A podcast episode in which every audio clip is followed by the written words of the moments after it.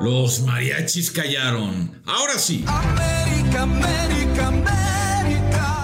Por lo menos las chivas no se andan pirateando himnos, ¿eh? Y esto es todos los días. ¡Ah, no hables! Footbox, la voz del fútbol presenta Fernando Ceballos y Raúl El Pollo Ortiz, los dos grandes del fútbol. Hola, ¿qué tal? Y sean todos bienvenidos. Hoy podcast número 2 de los dos grandes. Y aprovechando que es el 2 de los dos grandes, porque aquí la verdad es que eh, eh, el pollo Ortiz y yo podemos decir misa sobre quién es en verdad el más grande del fútbol mexicano. Invitamos a alguien que jugó en los dos equipos, que conoce de cerca los dos equipos, que lo sigue actualmente a los dos equipos y que creo, mi querido Pollo, es una voz autorizada para, para hablar precisamente de esto, ¿no? De, quién es el eh, más grande del fútbol mexicano. Ahorita lo presentamos, Pollo, ¿cómo estás? ¿Cómo estás, mi querido Fer? Fuerte abrazo a todos. Eh, pues yo creo que él va a coincidir conmigo, ¿no? En que solamente hay un, en que solamente hay un grande. Eh, fue a, fue a robarles unos pesitos nada más a, a- a otros y, pero con papá campeón de goleo. eh, La verdad es que le fue bien, selección nacional, o sea, incluso juega con el equipo de, de leyendas del equipo que van y, y- y tiran cascarita. Entonces, pues creo que lo- él, él lo va a tener claro, yo de eso estoy convencido. Eh, él podría jugar con la camiseta que, que él quiera, ¿no? Cu- Cuando juegan los equipos de leyendas de uno y otro, pero de todo eso y de mucho más, porque además hay muchas anécdotas que contar y, y hablar también, por supuesto, de la actividad, la actualidad de, de Chivas y, y de América. Para eso invitamos a Ángel Reina. Ángel, ¿cómo estás? ¿Qué tal? ¿Qué tal? Muy contento de estar aquí con, con ustedes, con dos grandes, dos figurones.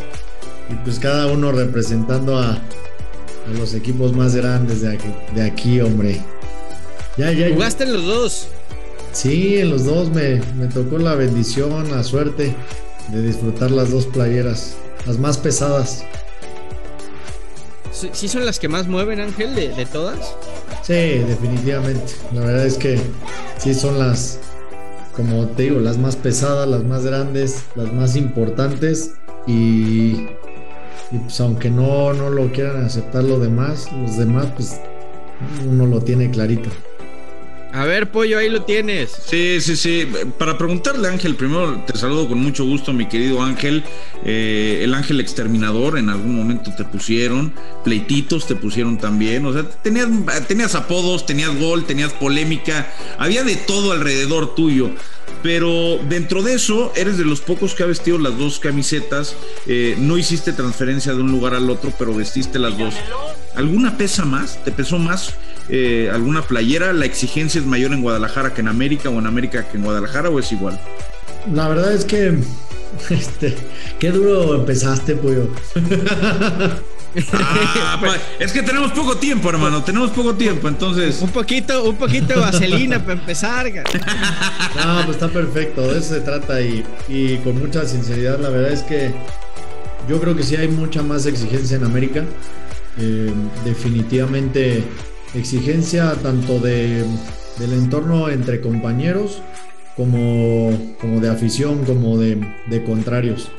Por, obviamente por obvias razones que, que tienes a extranjeros ahí al lado, tienes figuras y, y pues definitivamente porque todos los, los jugadores que- que- que están en otros equipos quieren estar en, en los más grandes y, y obviamente en el América. Entonces, pues te pelean el lugar cuando están de contrarios y te lo pelean cuando están ahí, un poco más que, que en Chivas. La verdad es que, que sí pienso que, que de repente en, en Chivas hay, hay un poco más de, de tranquilidad. en O sea, más, más- más presión en, en el día a día, más presión en los partidos, más presión en, en sacar los resultados de lo que se vive en, en América, Ángel. No, no, en América es, eh, obviamente todos los días tienes presión, te repito, hasta con tus propios compañeros, con, con- es más, hasta con la familia, porque pues te exigen, aquí eh, en América te exigen al mil. Y en Chivas de repente creo que, que dan un poco ahí de, de colchón, eh, porque si bien Chivas es el, sí también es, es, de los más importantes y es el más importante en Guadalajara. Pero creo que, que, a nivel nacional, pues el América mueve un poco, un poco más que, que eso te tiene con el agua siempre hasta el cuello. Ya, ya, ya, ya se está inclinando, Pollo, eh, hacia, hacia donde lo quieres llevar. Eh. Creo, creo, creo, que ya, ya, ya, va, ya, ya se está poniendo la camiseta y llevamos apenas tres minutos de podcast. Eh.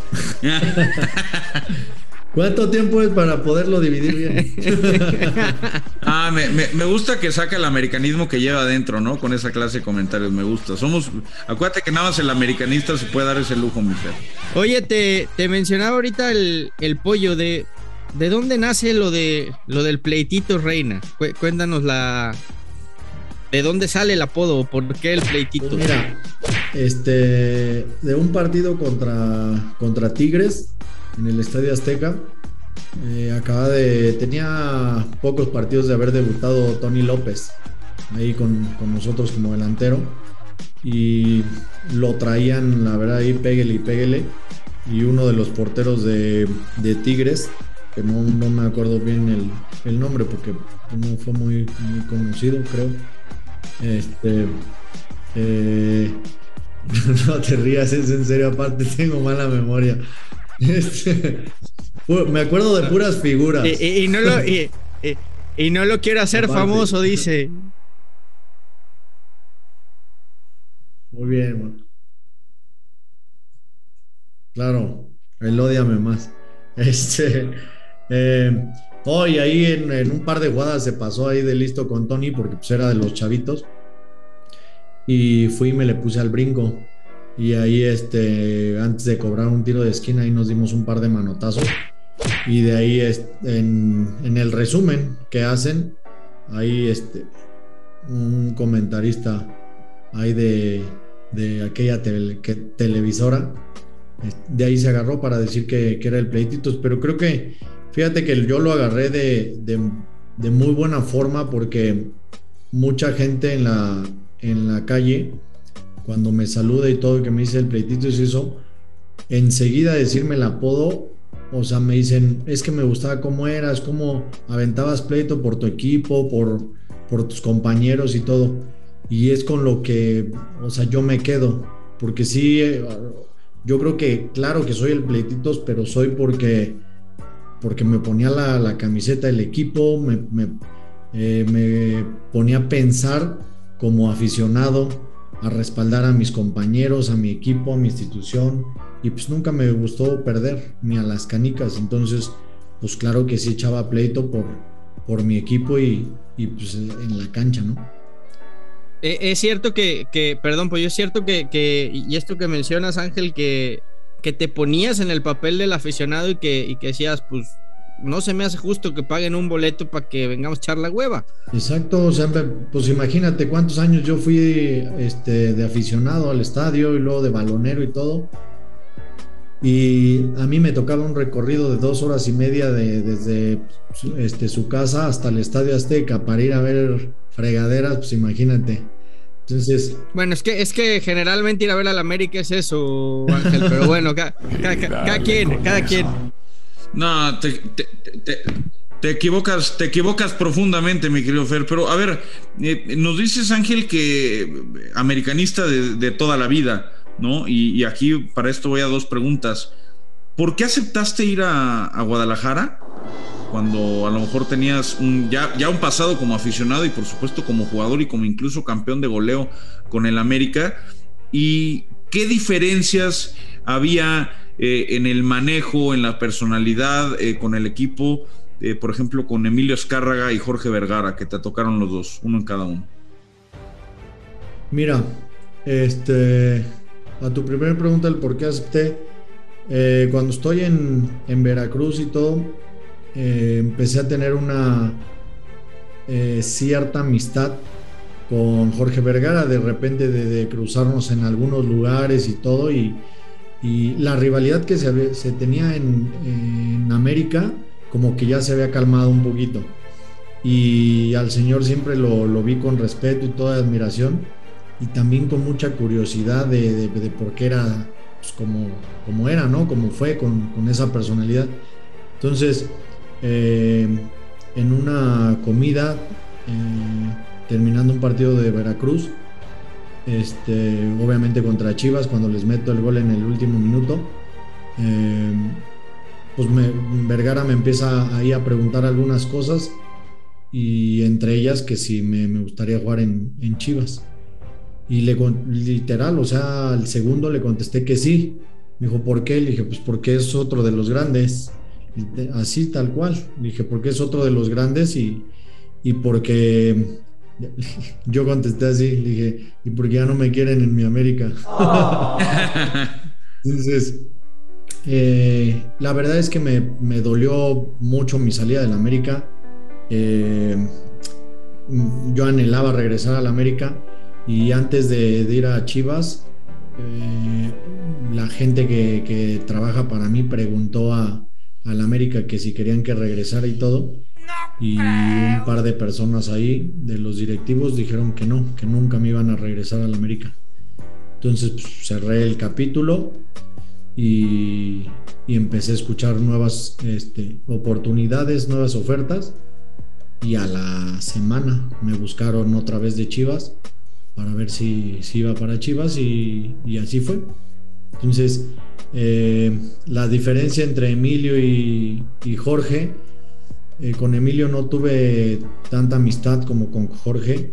Con Jorge desde que eh, firmé mi contrato, literal mi contrato y lo tengo ahí en, un cuadro en, la casa, es una servilleta. Lo hicimos en, una servilleta de amigos, todo, todo súper bien y en, cinco minutos. Es una historia muy larga, pero pues, resumida es que a fin de cuentas lo tuve que arreglar directamente con él en cinco minutos y en una servilleta y la verdad es que creo que me agarró bastante cariño porque casi terminando todos los partidos de local, me invitaba a comer a su casa.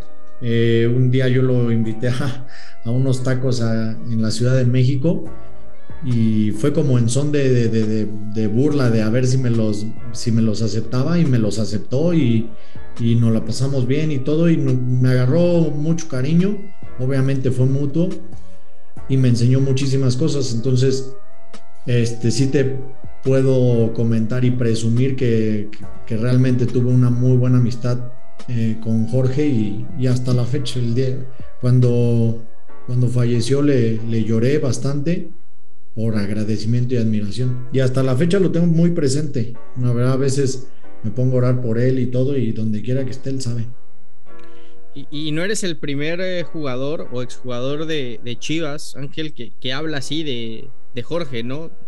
Eh, da la impresión por todo lo que cuentan que era de esos dueños cercano al jugador, o sea, que, que realmente iba contigo a ver qué, qué, necesitabas, cómo estabas, qué te hacía falta, que se involucraba mucho él, él, él con su equipo, ¿no? Cuando vemos hoy, no sé si estarás de acuerdo conmigo, un fútbol mexicano en donde, pues sí, de repente el dueño tiene, tiene su equipo, pero es más, a veces hasta su hobby que otra cosa y, es lo que hablan de Jorge, ¿no? Esa cercanía que, tenía con ustedes. Pero entonces, si había esa relación tan directa, ¿qué fue lo que pasó, Ángel? Porque tú llegas a Chivas, empiezan a salir muy bien las cosas, de repente empiezas a, a figurar y de un momento a otro desapareciste. Sí, fíjate que fue algo muy raro porque, eh, como dices, todo empezó súper bien. Eh, estaba Carlos Bustos de entrenador que fue uno también de los que mm, influyó en que yo llegara a Chivas.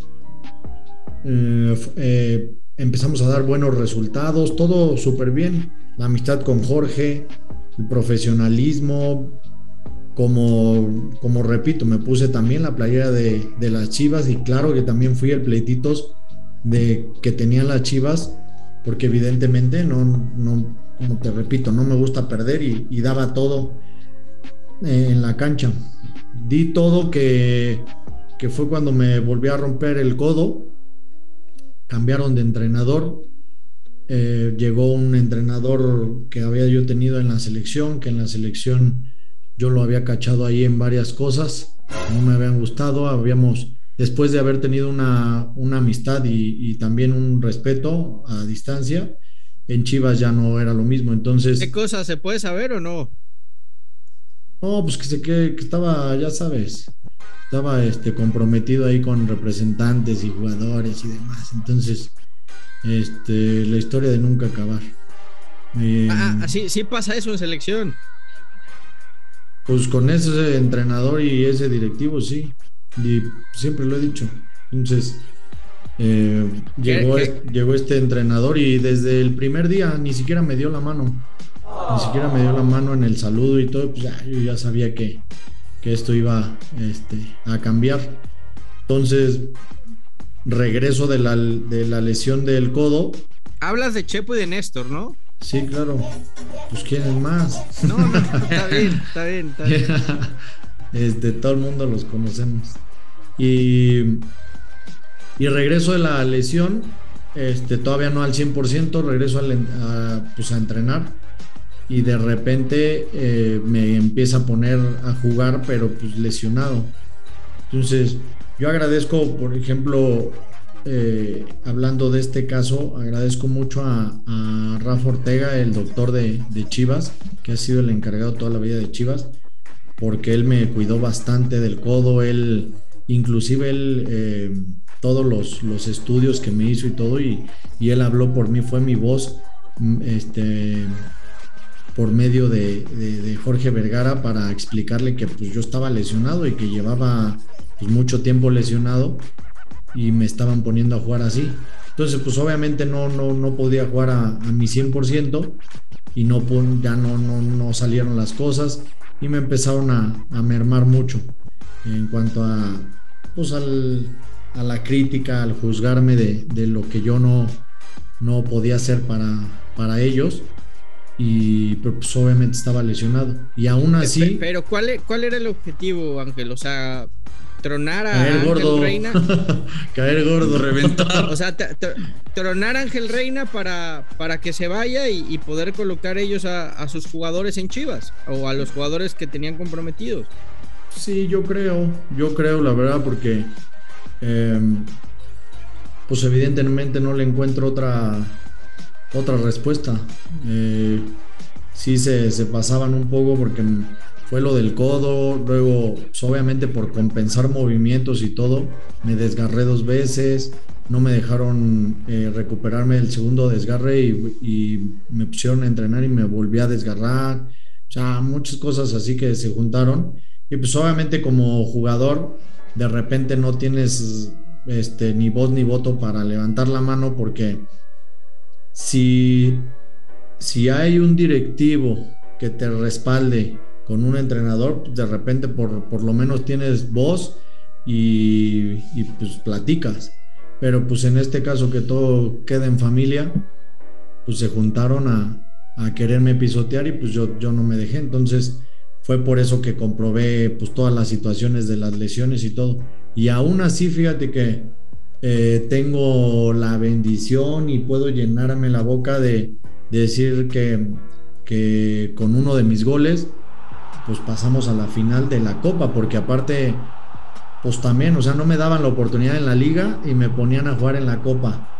Y, eh, en la Copa me eché el equipo al hombro y pues con uno de mis goles pasamos a la final y todo. Y soy campeón de Copa con Chivas. Entonces, imagínate, soy campeón goleador con el América y soy campeón de Copa con las Chivas. Así es que también tengo esa. Eso, e- eso último no lo presumas, no lo presumas mucho, figura. Eso, eso de la copa no lo presumas mucho. Oye, yo, yo, yo me quiero remontar a tus épocas eh, eh, con el América y obviamente De gloria. la verdad es que sí, sí, el, cuando fuiste campeón de goleo fue, me acuerdo con el Toluca, ¿no? Eh, muchos goles que le hicieron al Toluca. Era un buen equipo ese de- de- del América. Pero hubo un día en particular donde pareciera que, que muchas cosas se rompieron. Clásico nacional, se pierde, estás caliente, declaras contra Quivaldo. Eh, o, así se toma, obviamente. Y, lo que te quiero preguntar es, ¿qué pasa adentro? ¿Qué pasa después? Porque lo que vemos de afuera es el equipo, el equipo está roto, el vestidor está roto, no se llevan bien, Eh, lo que se dice es que Ángel, eh, pues obviamente es conflictivo, pero que Aquivaldo también, que hay, hay una pelea de vestidor para ver quién lleva el control del mismo. Platícanos qué pasó después de esa declaración que hiciste, con quién hablaste, qué te dijeron. Mira, eh, la cuestión del vestidor es algo muy sencillo. El, vestidor no en ningún momento estuvo roto, era un muy buen vestidor porque había muy buenos jugadores, muy buenos compañeros. ¿Quién manejaba el vestidor? La verdad es que te, te puedo decir que nadie, que era, que era, te repito, un muy buen vestidor, que había jugadores importantes, que estaba Pavel, estaba en su momento, este, cuando estuvo Cabañas, eh, Aquivaldo, Rolfi, Vicente Sánchez, eh, un servidor y, obviamente Memo. Este, todo, todo, estaba muy bien. Simplemente que, que sí había conflicto en cuanto a que siempre nos, nos tiraban con todo a, a los delanteros. Eh, porque pues resulta que nunca tenía la culpa Aquivaldo de los goles y nos exigía mucho y bueno, pues nosotros también le, le exigíamos y todo. Entonces, eh, la calentura empezó en la semana, antes de ese partido, empezó en la semana porque a lo mejor nadie se enteró o, no sé qué, qué, pasó ahí, pero hubo una pelea entre Rosinei y Bosellur a golpes, así una de las mejores peleas no, pues que duelo de tren, duelo de trenes, ¿no? Bosellur estaba mamey. Sí, Bosellur va grandote y todo, y Rosiné pequeñito, ¿eh? Pero del, o sea, tremendo, aparte es mi amigazo y mi hermanazo, tremenda máquina porque dio una cátedra de, de cómo, de, de cómo llegarle a esas maquinotas. Entonces, este, hubo e, esa bronca y en el interescuadra pues la cosa estaba caliente, entonces Aquivaldo eh, en una jugada eh, agarra a Shaggy Martínez, le da un patadón, porque el Shaggy pues, era de los que apenas empezaba a jugar y así, y le dio un patadón muy fuera de, de lugar, muy, muy de mala leche, y yo me enojé, me enojé mucho porque pues yo, yo nací en América y yo salí de América y, y a mí me tocaron esas patadas de chavo, que cuando te te agarran a patadas porque eres buen jugador y, y, de repente en jugadas este pues fuertes pero que van al balón pues no, no pasa nada no te levantas y órale. Pero cuando son de mala leche eh, y estás chavo pues sí te calienta porque no puedes decir nada porque si no te regañan o te corren y todo y a mí me pasó o sea a mí me en el primer en mi primer entrenamiento con primera división eh, Lipatín me, me, fracturó la nariz y literal el Chepo de la Torre me abrazó y me dijo, no digas nada y salte. Y le dije, pues me acaba de romper la nariz. Dijo, no, no, no, pero no les puedes decir nada. Tú, ahorita tú aquí no pesas.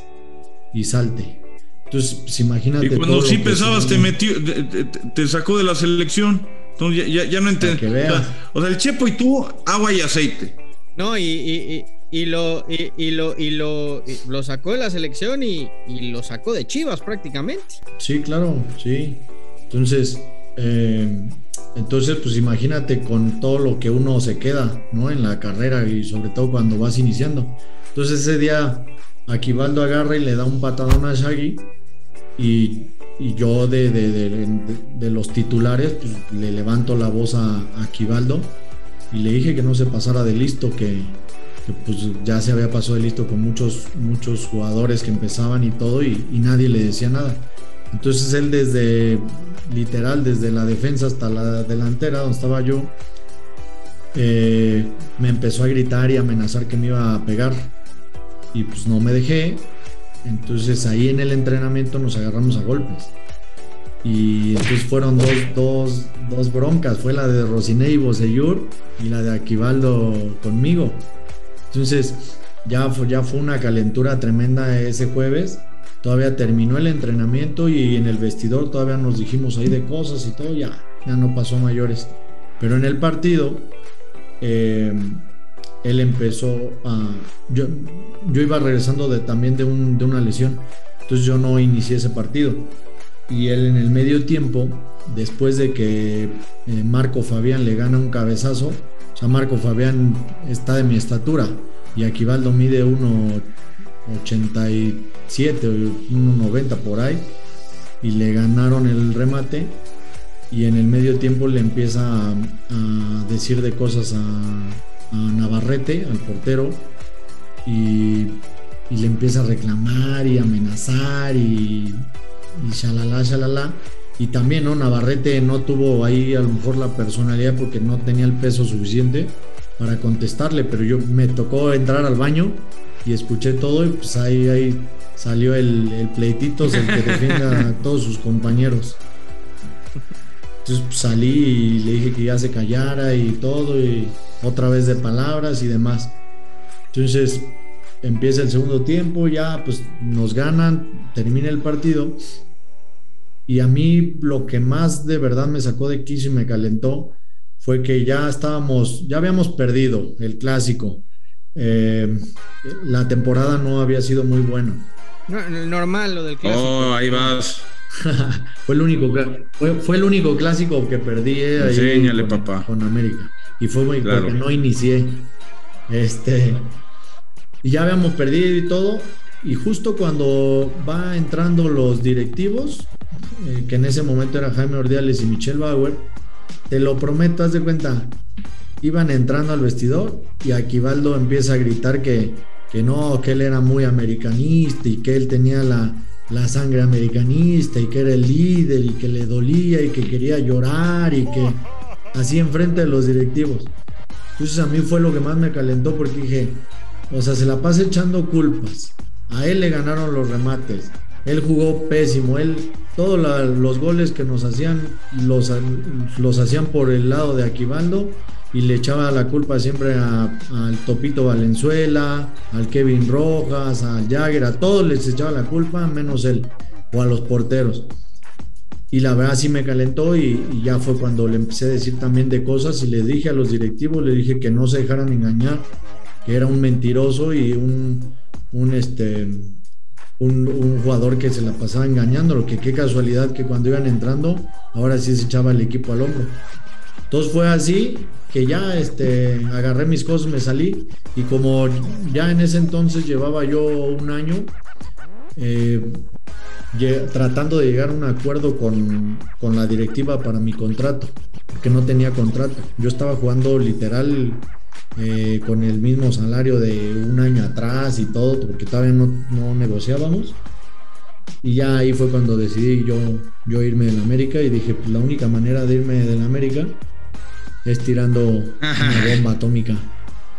Y por eso, literal así de- de- del, del vestidor a la zona de prensa, lo pensé y dije, sí, ya, porque siempre van a valorar al, más al extranjero que al mexicano. Y aún así, cuando yo acababa de ser campeón goleador y todo, tuve ahí una, una grosería muy fuerte de parte del, del presidente hacia mí, eh, sobre todo interponiendo a los extranjeros. Entonces dije, no, pues nunca me van a valorar, entonces pues me tengo que ir a que me valoren a otro lado. Por eso di esa declaración literal, o sea, que fue, todo el mundo lo sabe, fue directamente hacia... de- de ahí le dices lo de lo de capitán de agua. Sí, sí, sí, sí, literal. De ahí salió y, y, y por eso en, cuando doy esa declaración especifico y digo que ojalá la directiva se, se diera cuenta. Pues ahí está, si ustedes no lo sabían, esta es la historia contada por Ángel Reina, ¿eh? de cómo nació, de cómo salió la famosa frase del capitán de agua dirigida a Aquivaldo Mosquera. Muchas bombas atómicas las que está soltando Ángel Reina y muchas más las que va a soltar en la segunda parte de este podcast muy especial con alguien que ya sabe lo que es jugar en los dos grandes. Los dos grandes, un podcast con Fernando Ceballos y Raúl El Pollo Ortiz, exclusivo de Footbox.